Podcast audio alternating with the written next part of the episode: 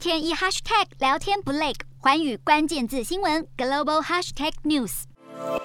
一名黑衣短裙女子突然起身，举起贴有雷朋与普丁相片的新型看板，想要讽刺雷朋亲俄的态度，但她立刻被安全人员撂倒在地，拖出现场。法国总统大选将在二十四号的第二轮投票中一决胜负。极右派总统候选人雷朋十三号举行记者会，公布自己的外交与国际政策，表示当选后将会与俄罗斯和解，但会避免与中俄同盟，致力于让中国等国家遵守国际法。然而，这样的态度显然引起部分民众强烈不满，也让记者会上出现了小插曲。被指控立场亲俄，雷鹏为自己辩护，强调自己只是在捍卫法国的利益。但他对于直接输送军备给乌克兰这件事持保留态度，也不愿意向莫斯科祭出制裁，理由是要保护法国人的购买力，避免物价攀升。而他对北约的态度更成为记者会上的一大焦点。同样身为候选人之一的现任法国总统马克宏，在十号的第一轮投票中，只以约百分之四的微小差距险胜雷鹏，因此他紧咬雷鹏的亲俄态度，借着乌俄战争这个敏感时机，想拉大两人的支持率差距，期盼能在二十四号第二轮决选中胜出。